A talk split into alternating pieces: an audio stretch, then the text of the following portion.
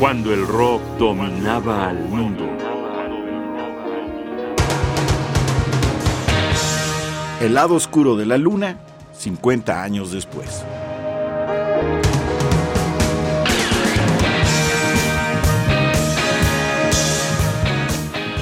En 1973 aparecieron muchos proyectos interesantes que pusieron de manifiesto que ese género de música que escuchaba la juventud había madurado para ser vehículo de ideas frescas, visiones interesantes y propuestas lo suficientemente serias para ser tomadas en cuenta. Fue en marzo de 1973 que salió a la venta uno de sus proyectos, un disco que a 50 años de su aparición podemos considerar de los más importantes de ese año y por supuesto de la historia del rock.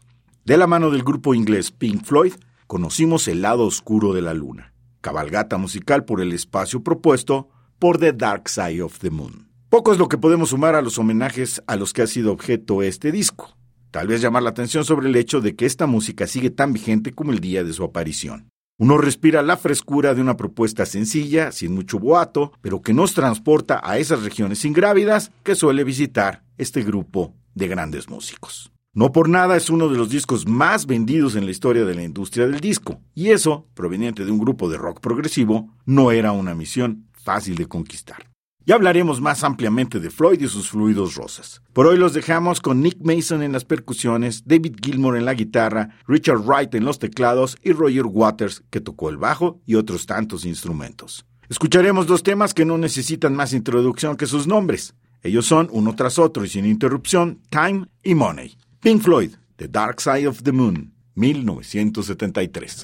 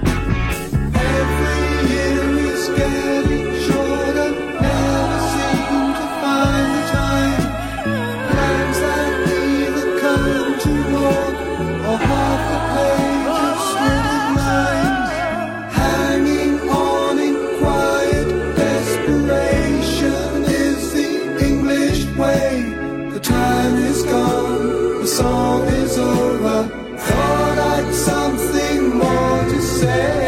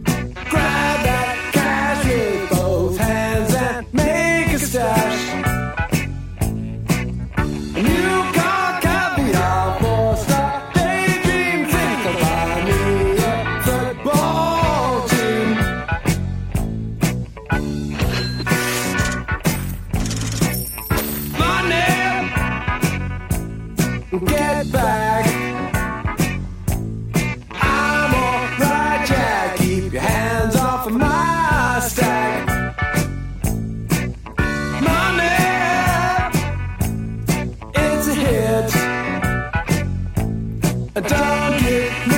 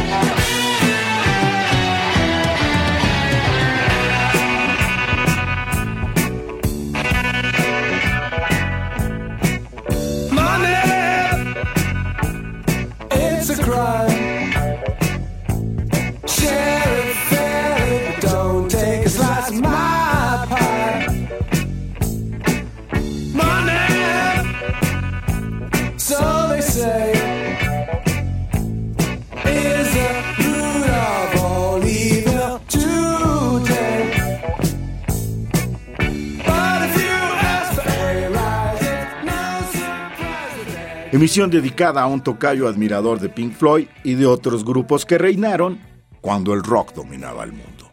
Un programa de radio UNAM.